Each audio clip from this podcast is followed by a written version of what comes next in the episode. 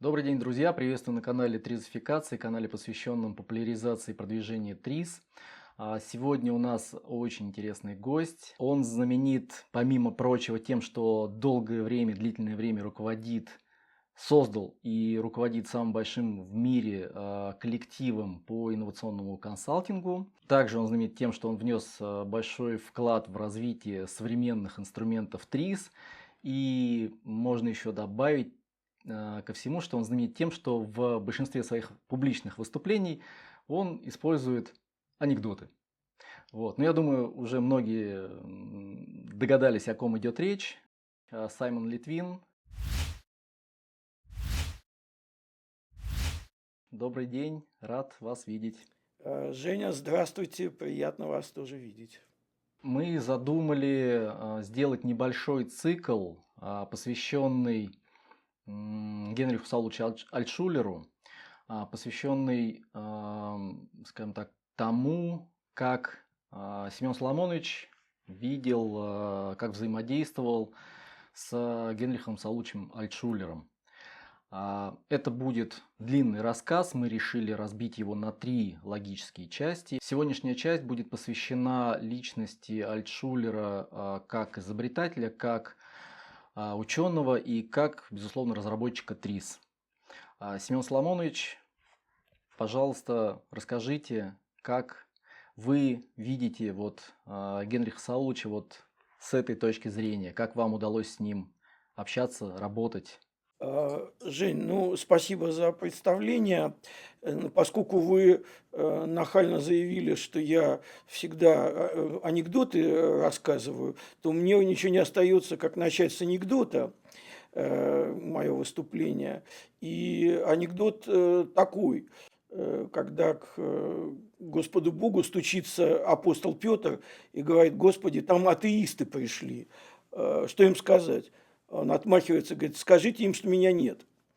Э, Вот. Так вот, э, э, если говорить про Альшулера, то должен сказать, что Бог есть, потому что и сам Альшулер – это своего рода Бог в ТРИС, основатель, создатель, и воспитал апостолов, И я счастлив, что одним из вот этих первых э, апостолов э, мне довелось быть э, таким апостолом и общаться много с самим вот этим тризовским гуру и богом.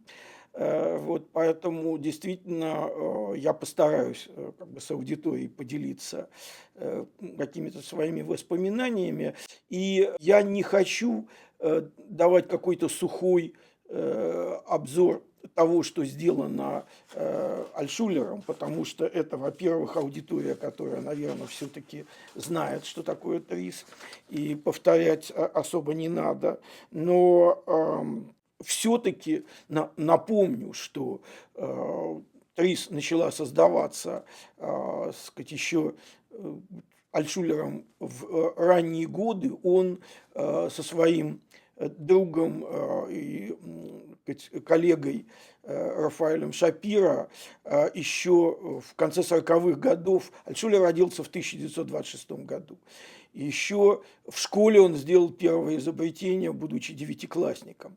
Изобретение, которое получило авторское свидетельство. Я потом об этом буду рассказывать. Он очень э, рано задумался о том, что э, надо бы как-то вот э, эту область деятельности э, сделать более эффективной. Э, Область деятельности, связанной с инновациями, разработкой каких-то новых идей, решением сложных э, творческих задач – И он себе поставил вот такую э, цель э, в жизни, разработать вот такую систему. Э, Я потом, видимо, в одной из следующих частей расскажу о его теории развития творческой личности. И там одним из таких важных инструментов того, как стать творческой личностью, является шаг такой. Надо выбрать достойную цель в жизни. И Альшулер э, выбрал такую достойную цель довольно в раннем возрасте. Э, И э, эта цель была как бы очень такая гуманистическая. Он заявил, что все люди изначально талантливы. Ну, по-разному, конечно. Кто-то, так сказать, более, кто-то менее, кто-то в одной области, кто-то в другой, но талантливы все. Э, и нужно просто разработать какие-то инструменты, которые эти таланты позволят развить, чтобы получать талантливые результаты. Это как, знаете, э, аналогия с любым другим инструментом. То есть, если ты бежишь э, ногами, то даже если ты олимпийский чемпион, то, там, скажем, от Москвы до Петербурга ты не добежишь, так сказать, за несколько часов. А если сядешь на велосипед, уже э, это возможно. А на автомобиле это можно, так сказать, еще быстрее. Ну, а на самолете это вообще можно за 40 минут долететь. Ну и так далее. Так вот, он э, поставил себе цель создать такой, условно говоря, самолет для мышления. То есть, чтобы каждый человек, применяя эти инструменты, мог усиливать свои исходные э, способности, э, неважно, кто-то в пять раз, кто-то в тысячу раз, но усиливать и получать результаты, которые обычно получают э, талантливые люди. Здесь некая была такая смена парадигмы, если до него считалось, что для того, чтобы, так сказать, создать какую-то новую методику Э, более эффективного мышления, решения каких-то э, нетривиальных задач, повышения креативности, надо смотреть, как э, мыслили великие. Леонардо да Винчи, Эйнштейн, Эдисон. Вот давайте изучать, как они, так сказать, мыслили, и поп попробуем это воспроизводить. Но это оказалось совершенно тупиковое направление. Если ты не Эйнштейн, то пардон, как ты не напрягайся, так сказать, э, ты, ты не сможешь это э, повторить. Вместо этого Альшулер пошел другим путем, совершенно научным путем, как развивалось, развивались любые другие науки, не только ТРИС. Физика, химия, биология, математика и так далее. Это анализ больших объемов информации, выявление неких закономерностей, э, каких-то аксиом, построение теорем, правил и так далее, и на базе этого построение определенной науки. В данном случае, если мы говорим про АТРИС, это наука об инновациях. Вот. И его главным э, достижением являлось то, что э, он сумел эту достойную цель реализовать в жизни. Ну вот э, вы, да, вы сказали, что действительно об этом, скорее всего, будем говорить уже в части другой, которая посвящена вот теории развития творческой личности. А вначале-то он ставил себе, насколько я помню, другую цель. Ну, я перед нашим общением, конечно, там ознакомился еще раз э, с биографией, почитал его воспоминания, которые записал Игорь Верткин с его слов. Вот, и там-то он до... Ну, э, вот эта смена парадигмы, про которую вы говорите, она произошла там с 46 по 48 год, когда он себе перес, переустанавливал да, цель. То есть до этого у него была цель заниматься изобретательством, насколько я помню, да, и э, связанным с океаном. Вот тогда-то он озаботился, собственно, инструментарием, который помогал бы людям изобретать. И он увидел, что этого нет, и он тогда уже вот в течение двух лет, он э, каким-то образом, у него начал, начали появляться мысли о том, что а, это все может быть каким-то образом структурировано, то есть все его э, находки, которые он там выписывал вместе с э, Шапира, они каким-то образом начали систематизироваться, и вот это уже подвело его к мысли о том, что это может быть целая теория.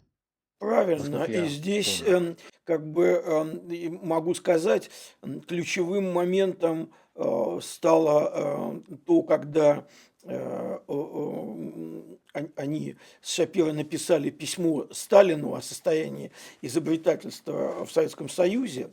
Вот. Но для того, чтобы написать это письмо, они сначала проанализировали ситуацию с изобретательством в Советском Союзе. И напоминаю, мы говорим о совсем молодых ребятах.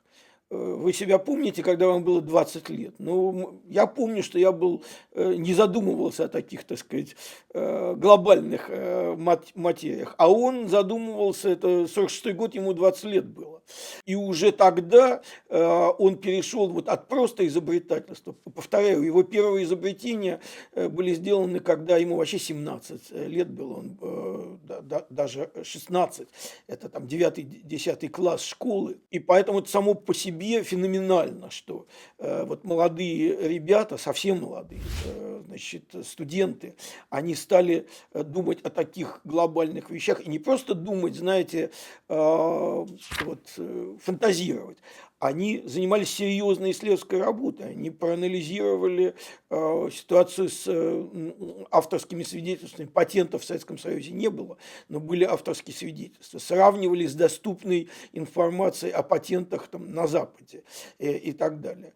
И после этого уже подготовили вот такой обзор состояния э, изобретательства в Советском Союзе, и вывод их был совершенно кошмарный, что это э, состояние совершенно в зачаточном э, виде, и поэтому у них было очень, на самом деле, такое патриотическое письмо. Они его, кстати, известный факт, что э, оно было послано Сталину, но оно было послано в 40 адресов в том числе в общество изобретателей рационализаторов, э, совет министров, там, ну, везде. А, а, а, только одна копия пошла, значит, так сказать, э, было написано «Москва Сталину». вот. Потому что они уже тогда понимали, что э, ничто фундаментальное в Советском Союзе не может быть изменено без росчерка пера Э, Иосифа Виссарионовича, поэтому а, а, одна из копий письма э, пошла ему. И, кстати, тоже бытует такой миф, что их арестовали вот сразу после того, как они написали письмо э, Сталину, вот тут же, так сказать, приехали, арестовали, ничего подобного. Арестовали их через два года, через два с половиной года после этого. Вот, просто э, тогда пошла волна борьбы, так сказать, с, с шпионами э, иностранных разведок, и им инкриминировали и это письмо, э, и также одно из изобретений, я об этом расскажу. Дело в том, что я хочу проиллюстрировать такой общий рассказ о Большулере такими, я их называю этюды. Это какие-то конкретные истории из жизни Э, Генриха Сауловича Альшулера, Генриха Альтова, это его псевдоним как писателя-фантаста во второй части, э, э, и истории о нем как о человеке, это третья часть вот нашей с вами беседы. Вот эти иллюстративные этюды, они характеризуют его как очень многогранную личность. Вот сегодняшняя наша тема – это Альшулер, ученый, инженер, изобретатель, создатель ТРИС и так далее. И, соответственно, значит, вот я э, хотел рассказать несколько конкретных историй э, вот, из жизни Альшулера и э, о его изобретениях. Иногда меня спрашивают, ну вот Альшулер, создатель теории решения изобретательских задач, а что он изобрел-то? Вот. И э, несмотря на то, что в некоторых его книгах э, какие-то его изобретения были описаны, но э, тем не менее вот, как какой-то вот такой э, глубокой эмоциональной стороны э, этого дела обычно это не фигурировало в книгах, но мне довелось с Альшулером провести много времени в личном общении, и вот как раз он был гениальный рассказчик, ну просто гениальный. Вот если когда-то вы видели по телевизору рассказы Ираклия Андроникова, он считался феноменом устного жанра, значит, рассказывал историю о литературе, театре и так далее. Вот э, Альшулер совершенно потрясающе, потрясающе рассказывал истории об изобретательстве, о изобретениях, науке, творчестве, о своей жизни. И это можно было вот слушать часами, и это было вот как в театре сидеть. И в этом смысле мне повезло, я э, слышал не только его раз, он иногда перемежал свои лекции Патрис вот такими историями из жизни. А, а еще два таких тип, две типовых ситуации, когда он рассказывал, э, это было во время его учебных семинаров. Э, значит, одно время, где-то начиная с начала 80-х годов, пошла волна создания школ ТРИС по всему Советскому Союзу бывшему. Было создано более 100 школ ТРИС, и Альшулер разъезжал, так сказать, по разным городам Советского Союза, выступая э, не с отдельными лекциями, а с учебными семинарами, которые продолжались 4 недели, то есть месяц обучения, 120 часов, обучения, значит, 5 дней в неделю, по 8 часов в день, э, вот, и 120-160 эм, часов обучения. Э, в народе эти семинары, так сказать, ласково прозвали месячные, потому что они месяц продолжались, значит, каждый такой семинар. Э, структура семинаров была такая, там, с утра, там, где-то до э, там, 5-6 часов вечера идут лекции с перерывами там, на обед и на кофе. А вечером проверка домашних заданий слушателей, подготовка дипломных работ и вечерние э, посиделки. Обычно это в гостинице в номере у Альшулера, потому что ему обычно, там сказать, снимали люксовый номер. В маленьких номерочках советских гостиниц особо не посидишь. А приезжали, кроме Альшулера, всегда был кто-то второй преподаватель. И вот мне довелось во многих семинарах быть вторым преподавателем. А также стажеры, которые, так сказать, учились, так сказать, у Альшулера э, на преподавание, на руководство дипломными работами работами и участвовало от двух там, до восьми человек э, преподавателей-стажеров. И вот эта толпа заваливалась значит, в номер к Альшулеру, там значит, э, пили чай, ужинали, и Альшулер рассказывал. То есть это был э, такой театр одного актера. Иногда он просил значит, кого-то из значит, участников этих посиделок рассказать что-то, так сказать, свое. Ну, например, я когда вел эм, два года занятия с группой ленинградских писателей-фантастов по развитию творческого воображения, то Альшулер меня просил рассказать вот об этих занятиях с писателями-фантастами. Это было всем интересно, и я, там сказать, э, частично тоже витийствовал на этих я думаю, про, а, про вот эти части, наверное, мы расскажем, ну, то есть вот про, про эту часть, про писателей, фантастов и так далее, мы, наверное, коснемся во второй части, да. А вот э, тогда такой вопрос прямой в лоб относительно вот этих вот как раз вот э, семинаров, которые продолжались по 4 недели. И вот вы сказали, что действительно он там проживал в гостинице, в которой вы там потом вечерами сидели, в большом номере люкс. Но, насколько я знаю, все эти мероприятия, а, все обучение, оно было бесплатно. Верно? А нет, это неправильно. Значит, э, большинство этих семинаров организовывалось либо через общество знания, и общество знания оплачивало, так сказать, преподавателям эту работу. Вот, э, либо э, в некоторых случаях это э, ВАИР организовывал Всесоюзное общество изобретателей-рационализаторов, тогда оплата шла через ВАИР. И было довольно существенное количество, я бы сказал, больше половины этих семинаров организовывали предприятия. Скажем, мы приезжали в Запорожье на Запорожский электротехнический завод – и вот этот э, завод оплачивал э, этот семинар. Другое дело, что цены были, ну, как бы, это советские времена, поэтому, скажем, если за месяц работы э, преподаватель получал 200 рублей, это было шикарно сказать, вот, потому что зарплата инженера была 100 рублей в месяц. Так что э, ответ э, это работа оплачивались. Более того, у Альшулера э, он нигде не работал, начиная вот с момента, когда он ушел из Каспийской военной флотилии, где он был в патентном отделе.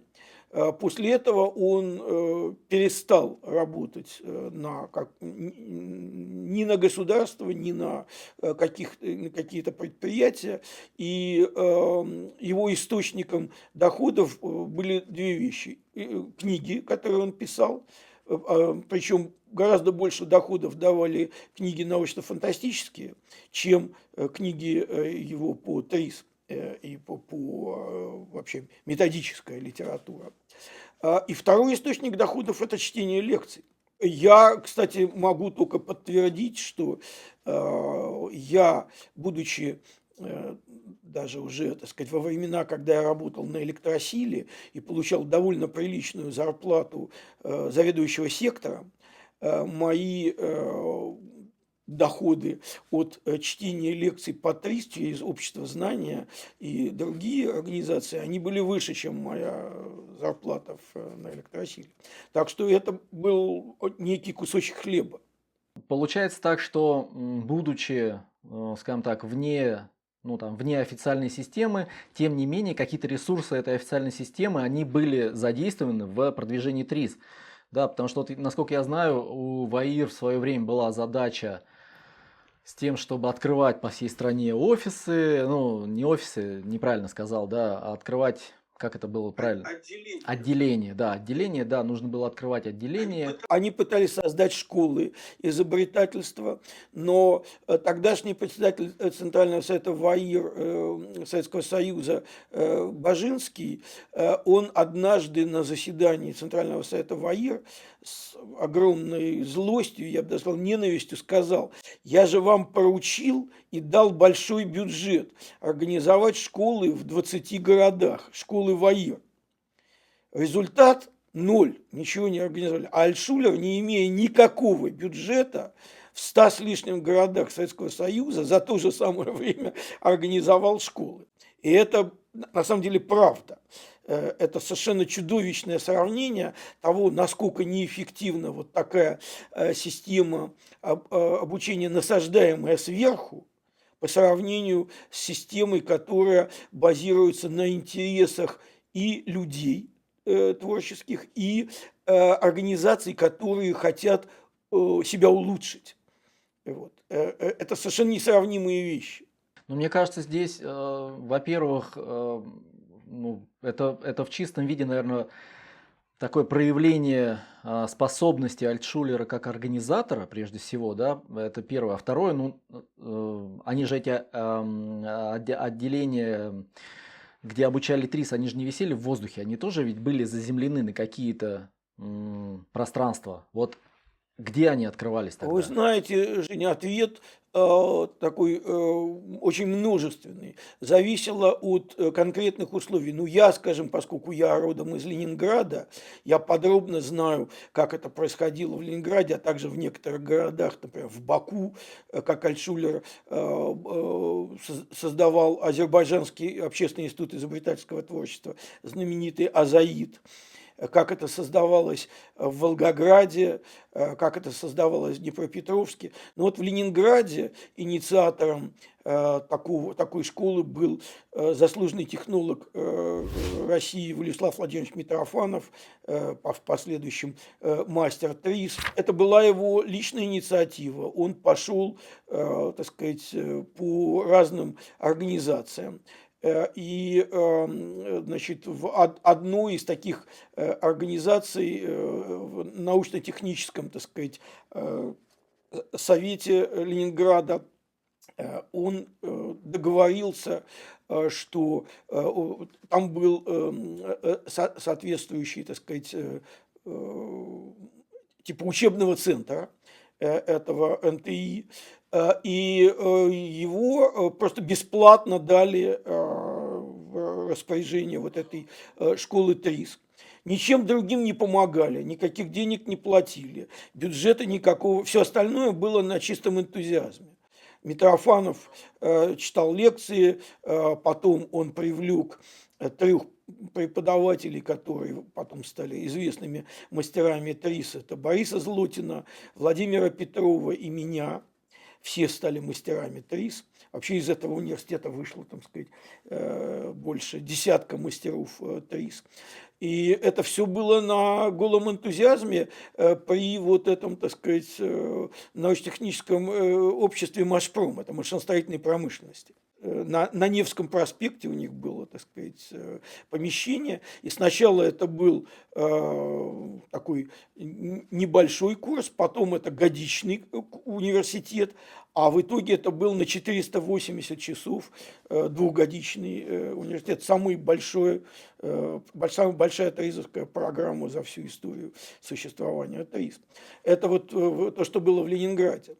Баку Э, это удалось сделать э, с помощью ВАИР, э, азербайджанского общества изобретателей и рационализаторов. И был создан вот этот Азербайджанский институт изобретательского творчества.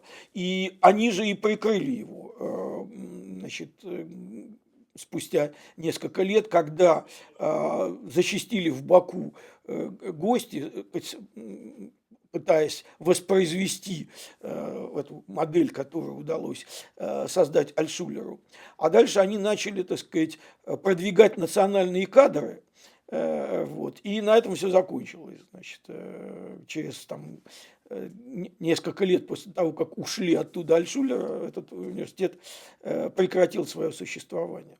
Но в каждом городе, в каждой точке э, все было по-своему. Самое главное и общее это было то, что Альшулер, у него был уникальный нюх на людей, энтузиастов он находил в каждом городе людей, которые не просто интересовались изобретательством. Вы понимаете, что одно дело самому изобретать и использовать там какие-то инструменты ТРИС, а другое дело создать школу. Вы понимаете, это ну, совершенно разные вещи. И вот э, школа в Ленинграде была создана Владиславом Владимировичем Митрофановым. Э, школа э, в Днепропетровске была э, создана Юрием Ступникером. Там школа в Горьком была создана Юрием Николаевичем Шеломком и так далее. То есть это были люди, которые жизнь положили на то, чтобы организовать эти школы, университеты и так далее. И вот это одно из уникальных свойств Альшулера. Он умел находить талантливых людей, которые в дальнейшем э, продолжали его дело.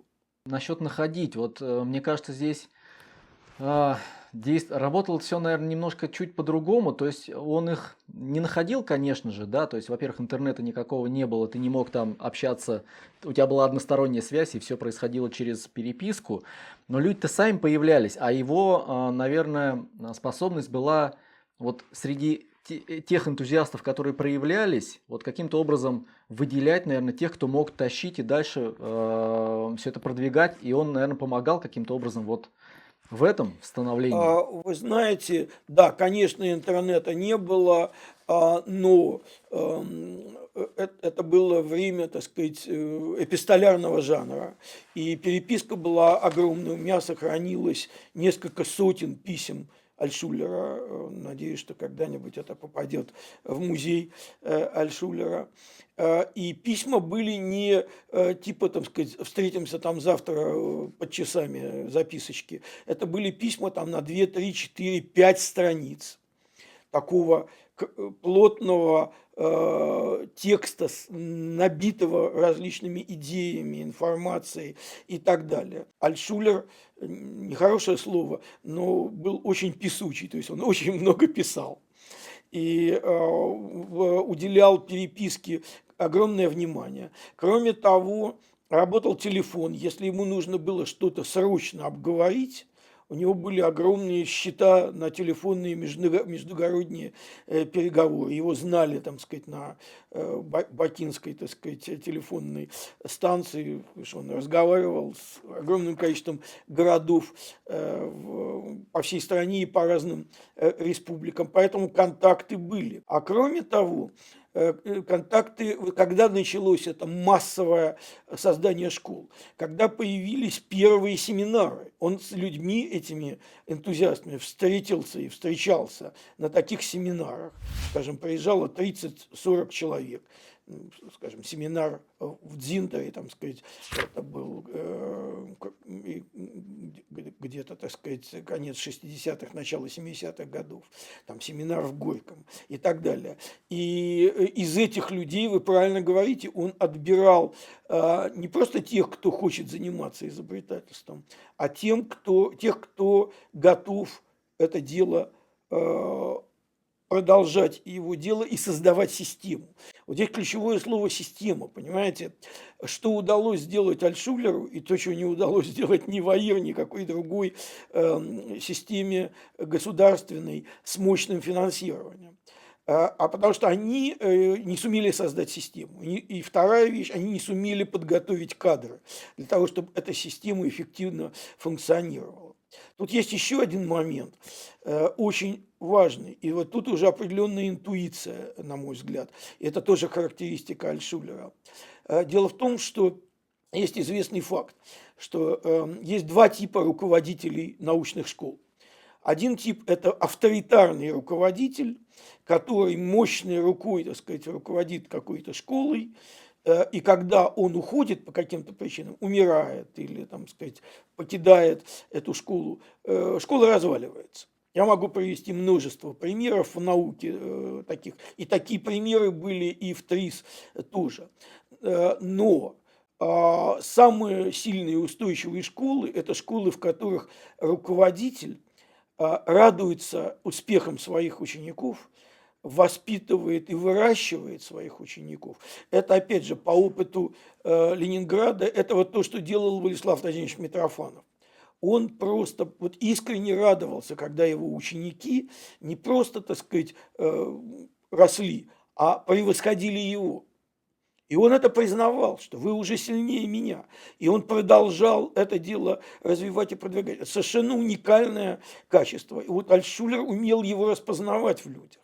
То есть он ставил во главе школы совершенно не обязательно самого сильного э, исследователя или преподавателя, но такого человека, который Э, может что-то организовать и радуется успехам своих учеников. Другой пример такого руководителя – это создатель Петрозаводской школы ТРИС Александр Борисович Селюцкий тоже, так сказать, мастер ТРИС, автор э, многочисленных книг по ТРИС, в том числе в соавторстве с Альшулером и так далее. Я могу много имен приводить, но это важный такой фактор э, становления системы. Тогда вернемся а, к началу, вернемся к Э, становлению Альтшулера изобретателя. И вот смотрите, вот, э, ну действительно, это поразительно. Э, человек в 20 лет ставит себе такие цели, разработ, разработать теорию, которая помогает изобретать и помочь другим людям как бы, проявлять свои творческие способности. А, но он сам начал изобретать довольно рано, действительно, да, то есть там, ну там, какие-то первые придумки, как у всех детей, да, там они у кого-то появляются, у кого-то нет, но он их отфиксировал, да, то есть он отре, отрефлексировал, он э, в воспоминаниях писал, что он там придумал какой-то передвижной там санузел, да, который был вызван необходимостью, связанной с массовыми скоплениями людей.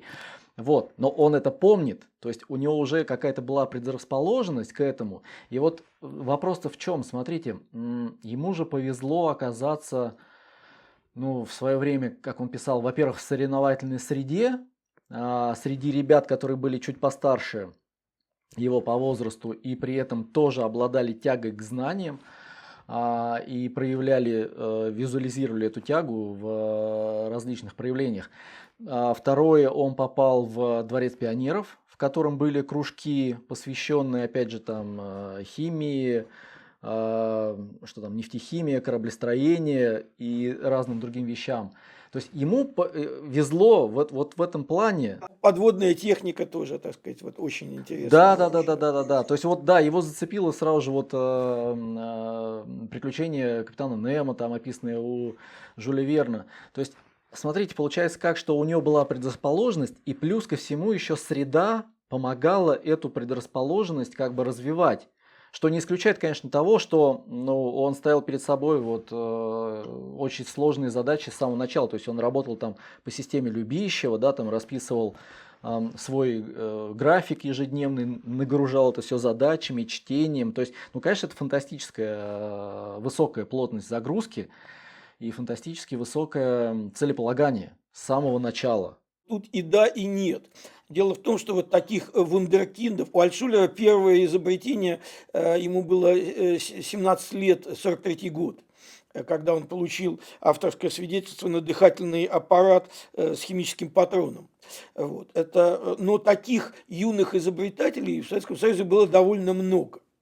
Вот. Он, он не был в этом смысле уникален. Ну, много как, не, не, не миллионы, но сотни, по крайней мере. И, не, и, и вовсе не все они стали такими альшулерами. И здесь есть а, э, не, некий э, фактор. Иногда спрашивают, а почему вообще Тариса родилась в Советском Союзе? а не, скажем, в Америке, там, не в Швейцарии, там, э, еще э, где-то. А, а, и почему Альшулер?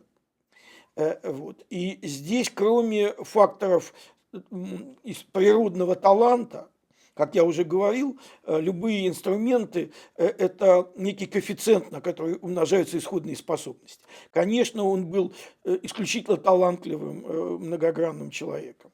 И, конечно, это, так сказать, благодаря генам. У него, например, была почти идентическая, феноменальная память. Он запоминал сходу огромные тексты и огромное количество информации. Вот. Это, все это было. Но опять таких людей немало. А что э, стало важнейшим э, толчковым фактором, это произошло потом, уже после того, как он э, и школу закончил, и в институте учился. Это, вообще-то говоря, ситуация ГУЛАГа, Э, и об этом я собирался рассказать в э, третьей части э, нашей беседы, когда у него было пять лет времени, абсолютно вырванного из жизни, из любых университетов, а, от любых библиотек оторванность, от всего, казалось бы. И вот тогда у него произошло то, что в теории развития творческой личности он Э, назвал встречи с чудом.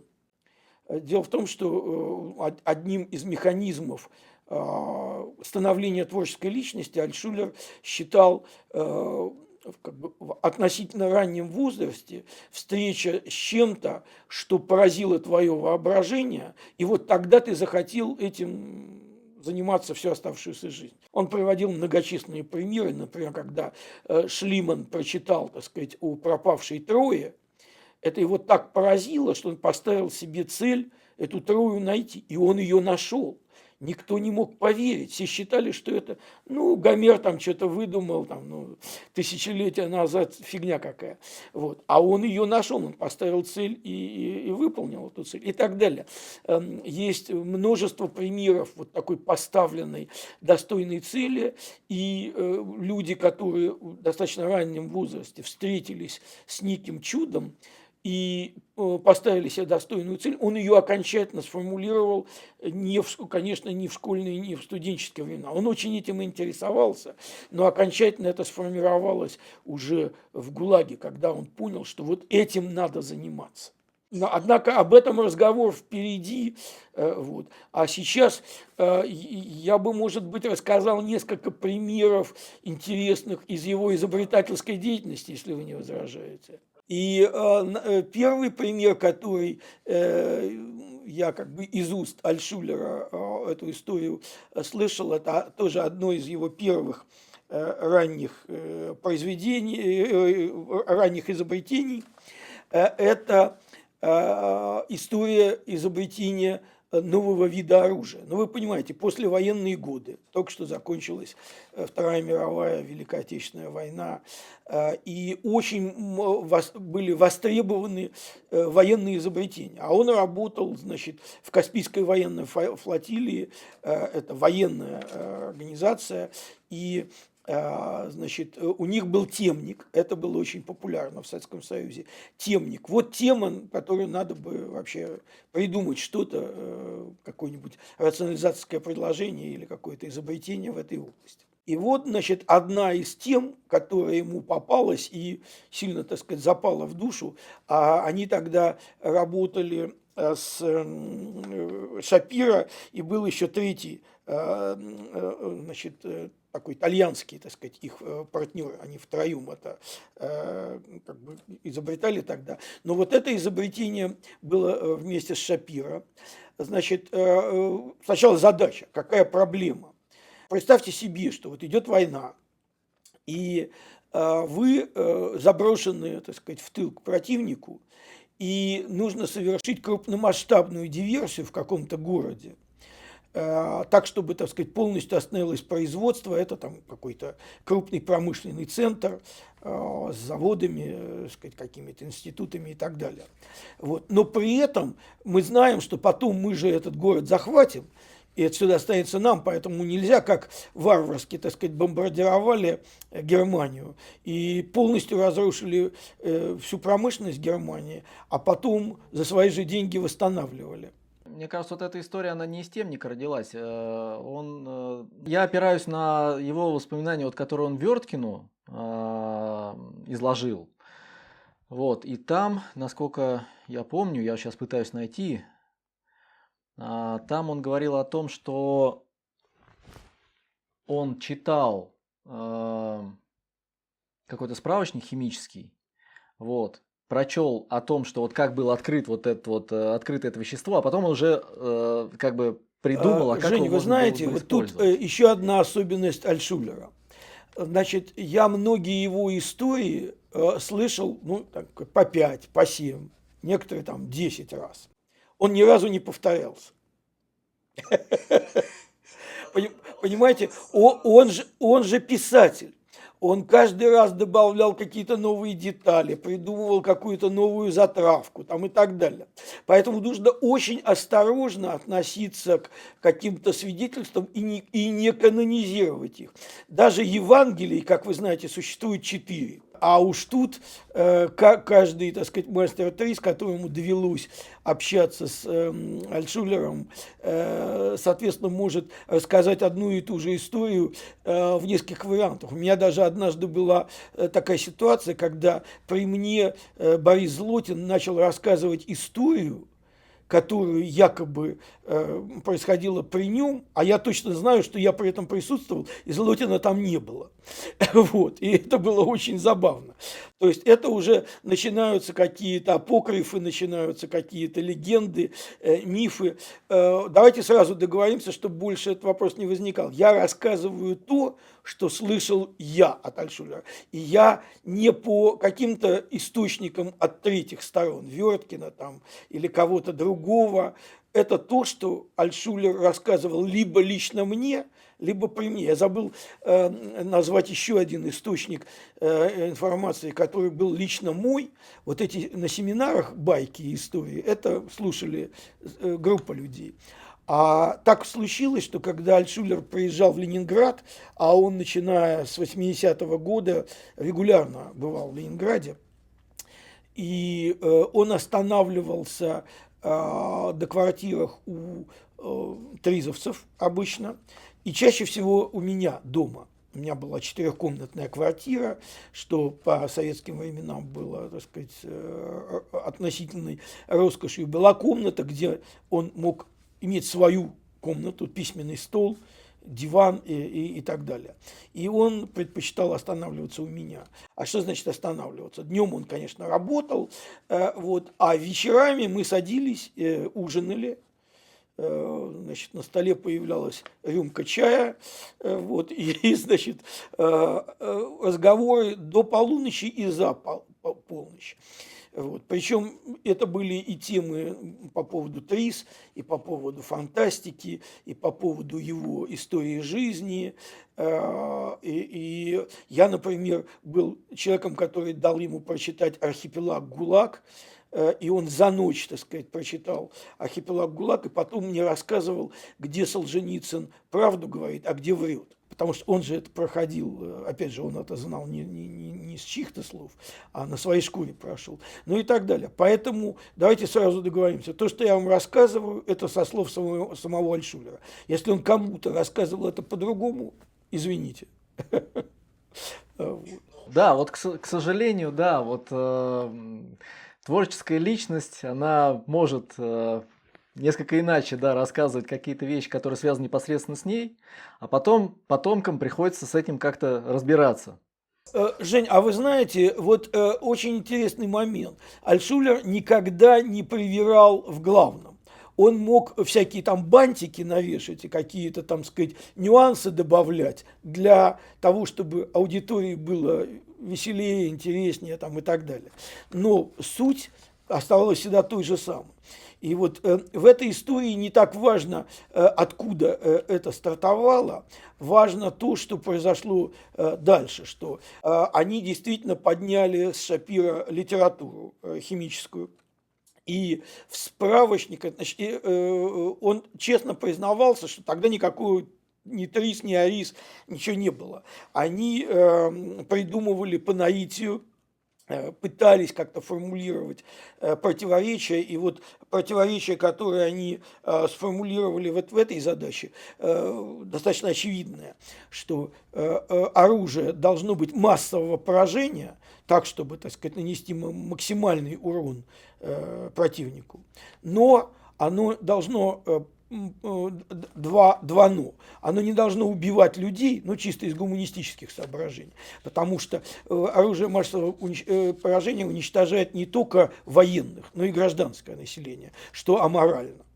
А, и, во-вторых, оно не должно разрушать э, средства производства то есть как какие-то здания, э, станки, э, технологии и, и так далее.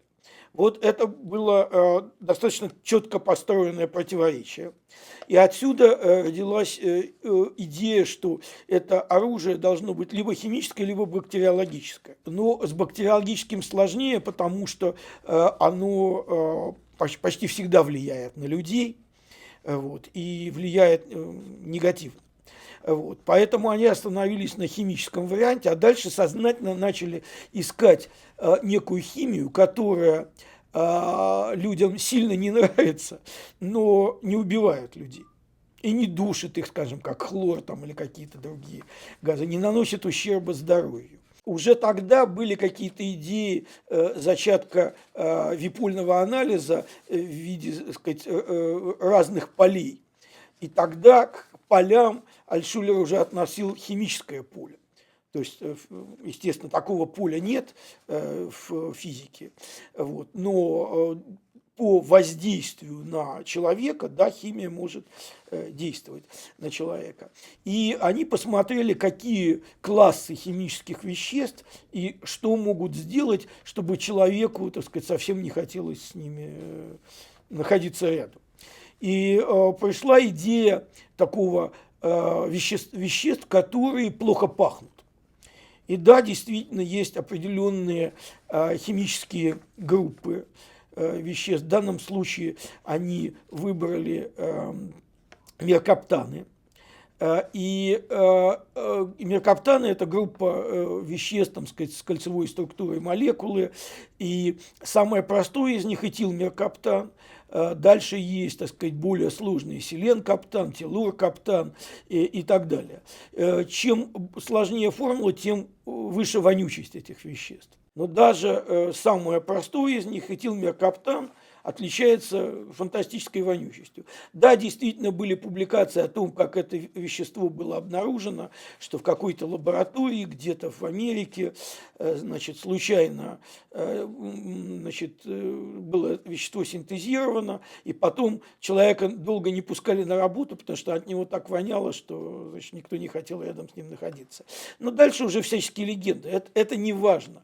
Важно то, что они сознательно выбрали вот именно принцип действия, что это будет химическое, э, если можно сказать, оружие, которое должно быть распылено. Они рассчитали дозу, сколько нужно на то, чтобы, скажем, поразить э, радиус там 100 метров, 1 километр, 10 километров. Соответственно, в радиусе поражения все люди, значит, у кого нет противогаза на себе, они тут же разбегаются. Э, вот. И это довольно мощная, так сказать, диверсия действительно, потому что э, город стоит, а население убежало. Вот. А дальше моя история, точнее история Альшулера, которую он любил рассказывать, заключается в том, как они с Шапиро, они, они сделали, да, еще важный момент. Оружие, э, Советский Союз был довольно бедной страной, хотя на вооружение тратились большие деньги. Поэтому они поставили задачу э, создания этого оружия из аптечных ингредиентов. То есть то, что можно просто по дешевке купить в любой аптеке, и из этого вот сделать э, это вещество. И они, да, без всяких вакуумных камер, там, без каких-то сложного, дорогостоящего оборудования, обычное давление, обычная температура. И они этот вот э, этилмеркаптан сделали. Придумали, как его, так сказать, э, сделать в бутылке, чтобы, потому что если сделаешь просто так, то сам задохнешься от этой гадости. И, вот. А дальше начинается, как всякий приличный ученый изобретатель, надо испытать свое изобретение. Вот они, значит, набрали там пол-литровую бутылку стеклянную этого этилмеркаптана и пошли в лес испытывать значит, придумали схему испытания. Они понимали, что как только, так сказать, они откроют бутылку, а лучше, э, значит, э, не открыть, а разбить бутылку, чтобы все вещество мгновенно э, ушло в воздух, то если они находятся рядом, то их тут же накроет. И, и если находиться вблизи этого этилмеркаптона, ты теряешь сознание от этого мерзкого удушающего запаха, если совсем рядом. На расстоянии 10 метров уже просто мерзко, но ты можешь, так сказать, вытерпеть. Ну вот, короче говоря, э, они придумали схему испытаний. Э, такую, значит, они поставили на пенек эту бутылку стеклянную. И дальше, значит, надо было, э, набрали кучу камней, и надо было состояние, сначала они метров 20, они бросали камни, никак не могли попасть в эту бутылку. Потом решили, что надо бросать с более близкого расстояния, но тут уже опасность попасть под вот эту запаховую волну. И дальше они подумали, ну а что будет, если вот все-таки волна накроет? Значит, тогда они разработали э, следующую схему, что один из них с близкого расстояния разбивает бутылку, у него э, к поясу привязана такая толстая веревка, канат такой, а, а его напарник, значит, вытаскивает своего партнера из зоны поражения. Бросили жребий и, значит, э, разбивать э, бутылку выпала Шапира, а вытаскивать Альшулеру. Дальше они, значит, это проделали. Шапир никак не мог попасть даже с 10 метров, поэтому он разозлился, подошел, и шваркнул камнем по этой бутылке вот буквально сказать, с расстояния один метр. Естественно, бутылка разлетелась в дребезги, и Шапира накрыла, значит, этой волной, и он пробежал метров 10, вот после чего потерял сознание. И Альшулер, значит, его оттуда из зоны поражения вытаскивал. Причем они, ну вы понимаете, расчеты были примерные, поэтому Альшулер находился в 20 метрах, вот. Но волна запаха туда дошла быстрее и мощнее, чем они ожидали. И Альшулер рассказывал, что как он, теряя сознание, значит, вытаскивал э, Шапира из этого очага поражения, и дышать стало возможно только когда, так сказать, они э, отошли от э, этого пня на сто потому что э, оказалось э, это действие этого оружия гораздо более мощным, чем они э, предполагали. Ну, а дальше они, значит, подготовили, это была подготовлена заявка на изобретение. Она, естественно, была тут же засекречена, потому что все, что касалось э, компонентов оружия или э, каких-то систем вооружения в Советском Союзе, моментально э, секретилось. Э, вот, и поэтому э, невозможно было получить доступ э, а, к этим материалам. Но продолжение этой истории было печальным, потому что когда их арестовали в 1949 году, одно из деяний, которые им инкриминировали э, Альшулера и Шапира, это было намерение сорвать, сорвать первомайскую демонстрацию на Красной площади, распылив вот это вонючее вещество. Вот. Естественно, у них ничего подобного, так сказать, в замыслах не было, но э, им показали, вот вы придумали, вот вы собирались это сделать. Эта э, история, как бы, на мой взгляд, э, показывает и э, нетривиальность э, подходов этих молодых изобретателей, уже то, что они э, тогда, э, так сказать, интересно формулировали э, задачу в виде такого псевдопротиворечия, зародыша противоречия, и серьезность подхода к, как к придумыванию, так и к проверке, так сказать, своих решений. Вот это одно из, так сказать, первых изобретений Альшулера. Ну, мне кажется, самым, самым э, известным и там, наиболее гуманистическим изобретением после вот этого вот э, этилмеркаптана это был э, скафандр газотеплозащитный, который помогал, ну, с которым они выиграли несколько премий, э, выиграли конкурс соответственно, несколько премий. Дело в том, что скафандр подробно описан в книгах Альшулера в двух. Поэтому э, те люди, которые этим интересуются, может быть, имеет смысл э, прочитать в книжке, потому что я, я, я постараюсь рассказывать те истории, которые мало известны или известны очень поверхностно. А, и у меня есть какие-то какие важные нюансы как я говорил, он не только, так сказать, смотрел э, темники, но его иногда при, приглашали э, рассказать о каких-то интересных патентах и каких-то э, изобретениях. Он оказался в институте стекла. Дело в том, что он как бы с, э, среди тех, с кем он сидел в ГУЛАГе, было несколько специалистов по производству стекла. И э, я потом расскажу, как Альтшулер получил свое уникальное энциклопедическое образование. Вот. Но он э, знал э, не только основы, но довольно глубоко знал и все отрасли производство и различные науки, и, физику, и математику, и химию, и биологию. Как он шутил, э, в лагере не оказалось только специалистов по лошадям, поэтому я плохо разбираюсь в лошадях. Э, вот. Все остальное он очень глубоко знал. Поэтому, когда значит, он в 1956 году столкнулся с этой проблемой, он сказал, что я Э, он не стал говорить, где он это э, придумал, потому что даже в 1956 году э, еще не очень было как бы, принято рассказывать о ГУЛАГе. Это уже потом в такие во времена хрущевской оттепели это уже можно было рассказывать подробно. И он, не, не говоря откуда, он им рассказал, так сказать, некую вещь, которую он придумал тогда э, в лагерях, в беседе, так сказать, с э, профессионалами, стекольщиками. И э, это было действительно уникальное изобретение. Потом оказалось, что это аналогичную вещь в 1952 году запатентовали англичане. Но Альшулер придумал это раньше, так сказать. Вот. Просто это не было признано его изобретением. Но он предлагал, вы знаете, что Советский Союз не признавал, так сказать, Парижских конвенций, поэтому он спокойно использовал изобретения э, сказать, зарубежные у себя в промышленности.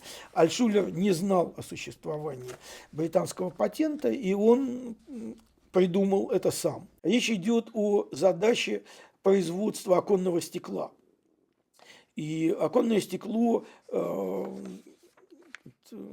веками производили на волках. Э, то есть э, расплавленное стекло на, на волках раскатывали, и оно превращалось в некий стеклянный лист, охлаждали водой. И, соответственно, поскольку, опять Альшулер сформулировал противоречие, волки должны быть Э, мелкими, чтобы поверхность стекла была э, ровная и не ребристая. Э, но при мелких волках очень сложно обеспечить производительность, поэтому волки должны быть крупными. Ну и делали как бы не то, не все, среднего диаметра волки. И при этом известно было, что оконное стекло очень неровное. Отсюда искажения оптические и э, дефекты, по которым стекло, так сказать, ломалось и трескалось. Что он предложил, соответственно, совершенно тризовский подход, э, перейти э, от э, твердого состояния э, к жидкому. То есть вместо твердых механических волков он предложил, давайте мы э, стекло будем раскатывать на жидкость. Э, а какая жидкость? Жидкое стекло же сама жидкость. Значит, должна быть жидкость э, с плотностью выше, чем у стекла. И он предложил это делать э, на олове, который легко плавится. Вот. Не зная, что в 1952 году э, братья Пилкингтон в Англии запатентовали вот такой э, способ, он назывался float glass process. Э, вот. И, эм, значит, тогда это был патент, а позже уже появилось производство. И он предложил, э, значит, этому э, институту стекла, и у них было свое производство, пожалуйста, давайте это внедрим в Советском Союзе. Ответ был довольно типичный. Кстати, это ответ на вопрос, почему многие изобретения Альшулера, почти все, не были внедрены никогда.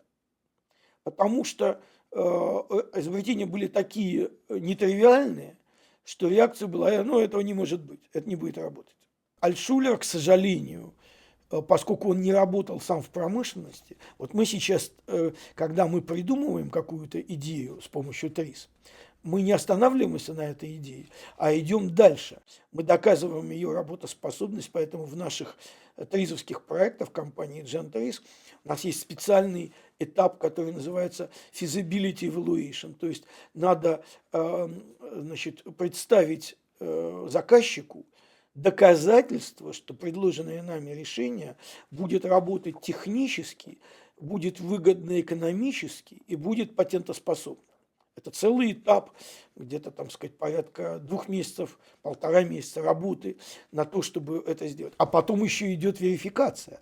То есть надо изготовить э, сначала э, первичный прототип э, принципа действия, потом рабочий прототип, потом э, э предпромышленный прототип. Это э, то, что по-английски называется stage gate process of innovation. И э, главный э, враг – изобретений – это так называемые вторичные задачи. Ты придумал гениальную идею, когда начал внедрять, о, не работает. Ну, убить, значит, эту идею. И вот, к сожалению, Альшулер, поскольку он никогда не работал на производстве, для него было главное придумать исходную, вот эту гениальную, нетривиальную идею. Вот. А люди либо сразу посмотреть, ой, тут столько, так сказать, нужно исследований делать, это нужно вкладывать большие деньги, не будем. Либо попытки внедрить э, приводили к тому, что нет, вот сходу не работает, забыли и все. Поэтому, к сожалению, большинство э, изобретителей Айршулера не было э, внедрено в практику. Так вот, в этом случае произошло следующее. Значит, когда он предложил эту идею, ее убили на корню, сказав, что, ну, ребята, это фантастика, это, так сказать, вы же писатель-фантаст, вот вы там, какую-то фантастику нам предлагаете. Вот. А э, конец истории довольно э, печальный, что где-то в середине 60-х годов Советский Союз э, закупил у компании Pilkington Brothers э, эту технологию за очень большие деньги. Вот потому что технология была действительно э, очень продвинутая, высокопроизводительная, качество оконного стекла повышалось так сказать, на порядке. Вот, и в итоге, так сказать, эта технология э, реализована и внедрена в Советском Союзе. Но мало кто знает, что первым, кто ее предложил, и можно было внедрить ее уже в 50-е годы в Советском Союзе. Вот это как бы э, вторая. И, наконец, третья история, которая, на мой взгляд, самая поразительная и, э, на мой взгляд, самая впечатляющая в изобретательской деятельности э, Альтшулера, это значит, так называемые полупогружные суда. Это уже конец 60-х годов, и, значит, история там была такая. Э, Альшулера пригласили э, в э, Министерство морского флота. Он уже к тому времени опубликовал много статей и несколько книг по изобретательству. И его пригласили, так сказать, проконсультировать группу, которая занималась ледокольными судами. Вот. А, и, э, значит, история такая, значит, эм, то есть, во-первых, просто напомнить слушателям, что такое ледокол типичный. Во-первых, название неправильное. Он совершенно не колет лед, он лед давит. Он как бы своей тушей въезжает на лед и надавливает на лед э, и э, льдины уходят в бок под э, нерасколотый лед, и таким образом образуется проход во льдах. Этот ледодав никакого полезного груза сам не несет, он только несет свои мощные, так сказать, машины. Э, его единственная задача кстати, э, типовая ошибка э, в формулировании функций, когда спрашиваешь у людей, какова функция ледокола, типичный ответ – колоть лед сразу же контрольный вопрос. А тебе что, нужен колотый лед? Нет. а зачем же тогда нужен ледокол? Люди начинают чесать репу, и наконец до них доходит, что э, ледокол, его функция – это проделывать канал во льду. Во льду. То есть объектом э, функции является вовсе не колотый лед, э, который никому не нужен, а вот этот самый. А дальше за ледоколом идут э, сухогрузы или другие, так сказать, суда, несущие полезный груз. Вот это такой как бы принцип был всегда у ледокольного флота. Но Дальше начинаются проблемы. Дело в том, что известно, что чем толще льды, тем мощнее нужен ледокол, а при некоторых толщинах льда никакой ледокол не может, так сказать, уже протолкнуться через эти льды, и все, на этом, так сказать, навигация заканчивается. Э, это особо важно было для арктических стран, таких как э, Советский Союз, Канада, Норвегия э, и так далее. То есть все, навигация при плотных толстых льдах прекращается. Вот. И, эм, значит, э, Альшулер сказали, ну вот вы, так сказать, у вас там методика изобретательства, э, вы могли бы повысить эффективность ледокола так, чтобы, скажем, э, толщина льда, через который ледокол может делать проход, ну, процентов на 10-20 можно было бы увеличить. Это бы продлило навигацию на пару недель. Вот. То есть такая очень серьезная задача, Э, э, вот, э, я не хочу подробно рассказывать, но сформулирую как бы два противоречия, которые Альшулер рассказывал, как он сформулировал. Значит, противоречие первое. Значит, для того, чтобы доставлять грузы через лед, нужен ледокол. Но он сам не несет никакой полезной нагрузки. Противоречие. То есть громадное судно, дорогое, вот, но полезные нагрузки не несет. А, значит, э, поэтому Альтшулер переформулировал цель. А, он сформулировал задачу так, как обеспечить проход во льдах обычным грузовым судам.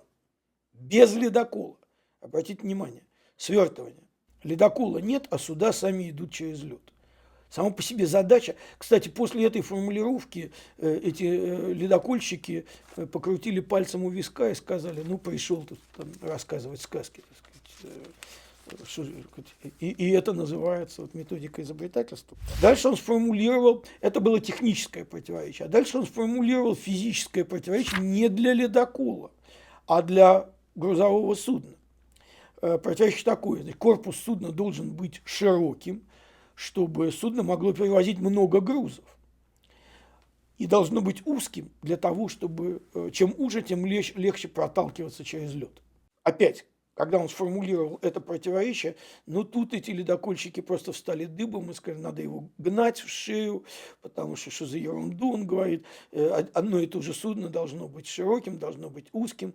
Он, перекрикивая их, сказал, ну можно же разрешать противоречия, в частности в пространстве упрощая, э, там было много, так сказать, всяких разговоров э, по ходу дела, но э, дальше он предложил идею следующего разделения в пространстве. То есть судно, которое состоит из двух широких частей, одна широкая часть, управляющая часть, рубка там и так далее, идет над водой, а вторая грузовая часть идет полностью под водой. Причем ее можно э, поставить так глубоко, что любой толстый лед, так сказать, она будет все равно подо льдом. А через лед идут два или три ребра таких узких. Как, как, внешне это как катамаран выглядит. Такие, так сказать, два узких корпуса или три. Э, вот. И э, именно они протискиваются через лед. Для того, чтобы протиснуть через лед такие узкие, естественно, они должны быть, так сказать, прочные очень, э, такие узкие ребра, энергии нужно на порядок меньше, чем протолкнуть тушу ледокола через, э, э, э через лед. Э, он сделал, так сказать, предварительные расчеты после этого, и оказалось, что вполне нормальные, так сказать, ну, хорошие двигатели вполне способны э, создавать Э, давать такую мощность, чтобы э, такое грузовое судно проходило через лед. Он даже придумал, так сказать, э, название такому судну, назвав его полупогружное. То есть, как бы то, что идет сверху, оно вообще не касается ни воды, ни льда. Вот. А то, которое снизу, оно подводная э, часть. Ну, вы можете, наверное, предсказать, что было дальше. Так сказать. Конечно, его идею зарубили, сказали, что опять это фантастика, что это невозможно, э, значит, это совершенно, так сказать, нереализуемо. Э, и э, это был 69 год. Значит, а патент в, на полупогружные суда Э, значит, э, э, они получили, так сказать, специальное, там сказать, название на английском языке, и получила американская компания Sea-Log Corporation в 80-м году.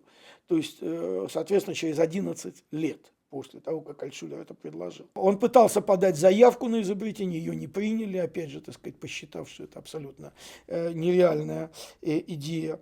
И сегодня такие суда строятся Э, в Канаде, в США, в Германии, э, в Норвегии, э, вот такой флот таких судов.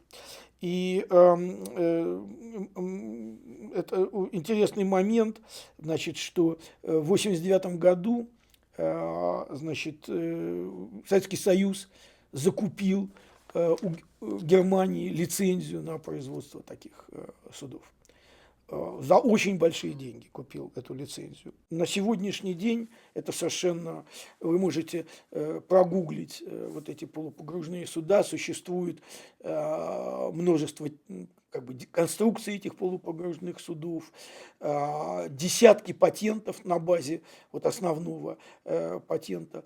Интересно, что в качестве автора одного из патентов засветился брат известного писателя Валентина Пикуля, Вадим Пикуль. Он автор э, одной из конструкций полупогружных судов. То есть это и патенты, э, и авторские свидетельства советские, и патенты зарубежные, но к сожалению, никто почти никто не знает, что первым эту э, идею э, Альтшулер предложил. Более того, ходили слухи, что собираются оспорить патент американцев, потому что э, Альтшулер, разозлившись, что его идею не приняли и, отказали в выдаче авторского свидетельства, он опубликовал это в научно-популярном журнале по-моему, в технике молодежи, а для э, получения патента нужна мировая новизна. Но поскольку Советский Союз э, до вот, начала перестройки а, отказывался участвовать в Парижской конвенции по защите авторских прав, то, соответственно, так сказать, защитить никто не мог, и патент оспорить было невозможно. Вот такая как бы история реальная. Там было очень много эмоциональных Э, моментов э, Альшулер очень смешно рассказывал, как э, вот эти вот, так сказать, большие начальники, ледокольщики, так сказать, высмеивали его, говорили, что вот, видите, пришел какой-то там, так сказать, эм, чудак на букву М и, значит, предлагает какую-то фигню, а мы должны тут тратить свое время на то, чтобы его слушать и так далее. Вот. Он, эм, когда Советский Союз закупил эту технологию у Германии, то есть спустя 20 лет фактически после того, как Альшулер это предложил, он написал письмо этим людям. А, из них многие уже ушли на пенсию, но некоторые остались. Написал письмо, ребята, а вы не хотите вернуть эти деньги, так сказать, государству? То, потому что вы могли это получить 20 лет назад и быть, и вы могли продавать эти лицензии. Но, естественно, ответа он не получил. Вообще было очень много таких. А, он был непримиримым борцом и никогда а, вот, э, чиновникам ничего не прощал.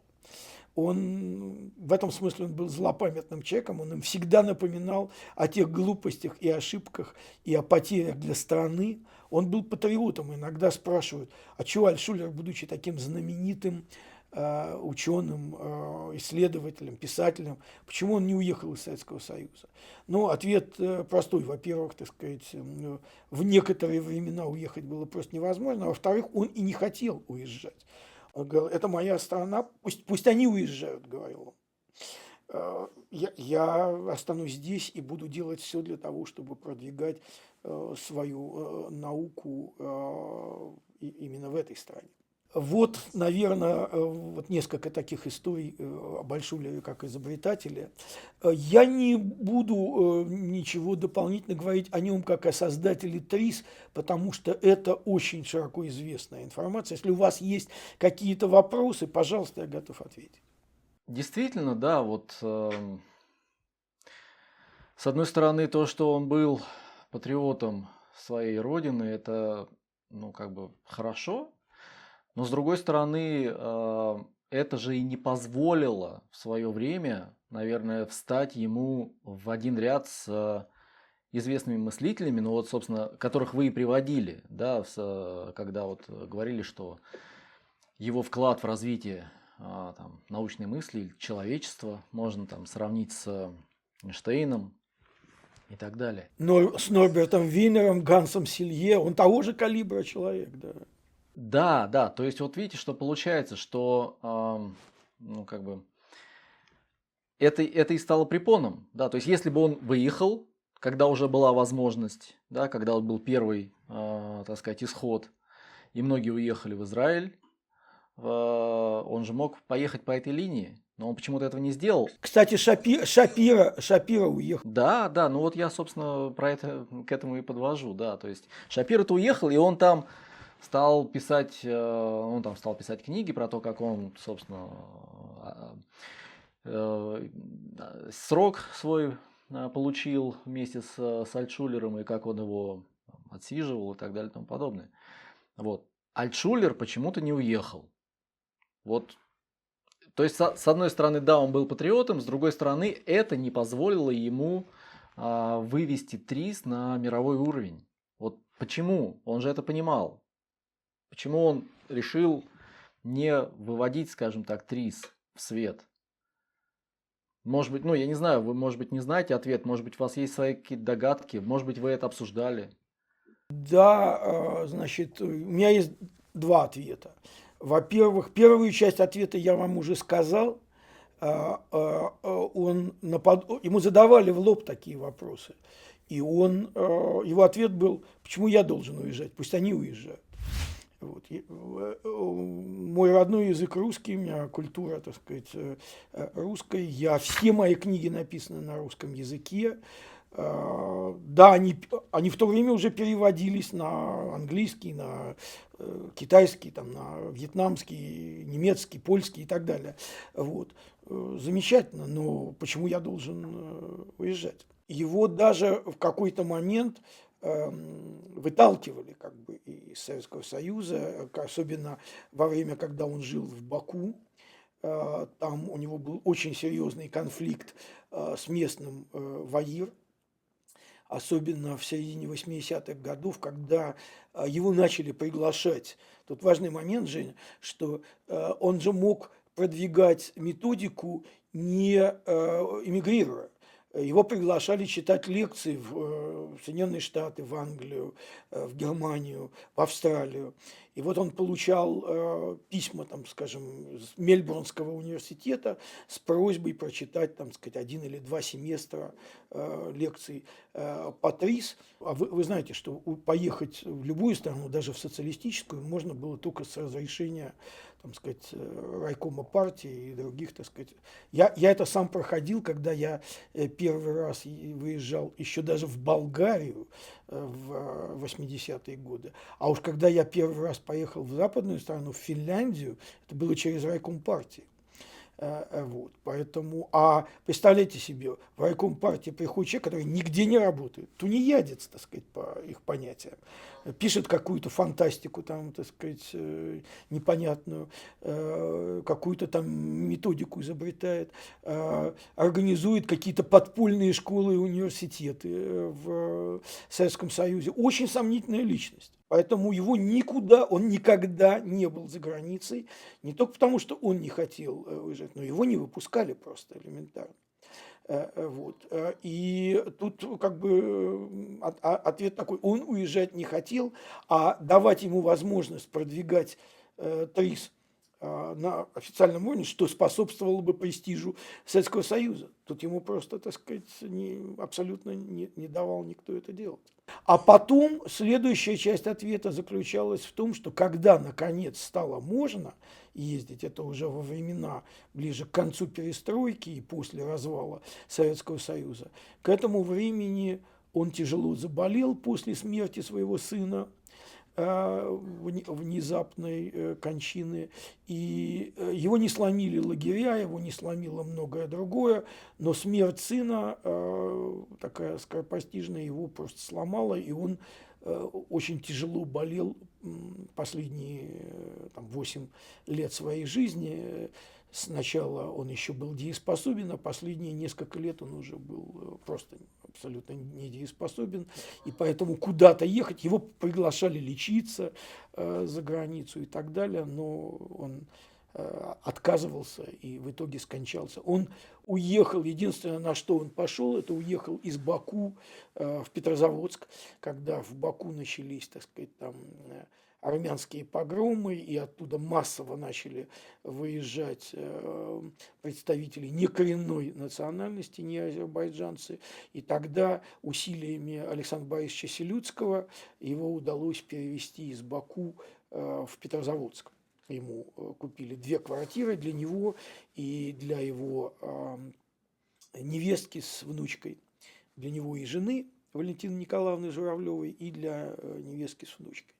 И, значит, таким образом его как бы спасли, и последние годы жизни он был болен, но, по крайней мере, а, жил э, вполне как бы достойно. Так что вот ответ, почему он не оказался на Западе, он не, э, не из одной части, а из нескольких частей состоит.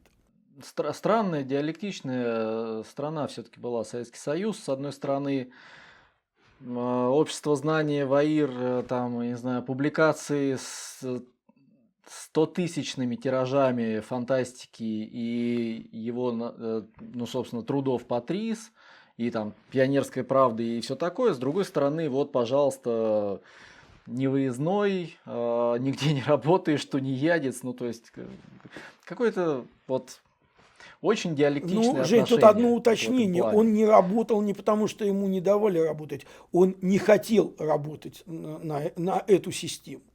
Он сказал, что это после ГУЛАГа у него очень был большой зуб не на страну, а на систему. Я понимаю, я понимаю. Но вот я про это и говорю, что смотрите, а система-то она была, ну, система. То есть одна, одна часть системы была вот такой, другая часть системы была другой. Э, э, в этом смысле Альшулер не, не уникален. Система гнобила многих, так сказать, сильных э, и талантливых э, людей. Альшулер еще э, счастливчик. Э, он остался жив и, и смог э, создать то, что создал. Вот. Э, а сколько людей э, погибло, ничего не создав, с такого калибра талантами. Так что э, я бы даже сказал, что тут как бы особой диалектики нет. Просто э, была э, страшная э, система, которую э, иногда сегодня ностальгически они вспоминают, э, вспоминая, знаете, человеческая память имеет особенность э, лучше помнить хорошее, чем плохое. Это некая психологическая защита, это понятно, есть эти механизмы э, психологической защиты. Но забывать э, плохое и забывать ужасы, это очень опасно, потому что тогда они могут повториться. Ну, в том виде не повторятся уже, совершенно понятно. Мы живем уже в совершенно другом обществе. Тогда предлагаю на этом закончить нашу первую часть и э, встретимся уже во второй части, в которой будем говорить про Альтшулера как разработчика как писателя-фантаста, как разработчика теории развития творческой личности и все, что с этим связано. Уважаемые слушатели, спасибо за внимание. Да, а если не хотите пропустить следующий выпуск, подписывайтесь, ставьте колокольчик на оповещение. Ну и не забывайте писать свои комментарии и поддерживать нас лайками. Спасибо, увидимся через какое-то время.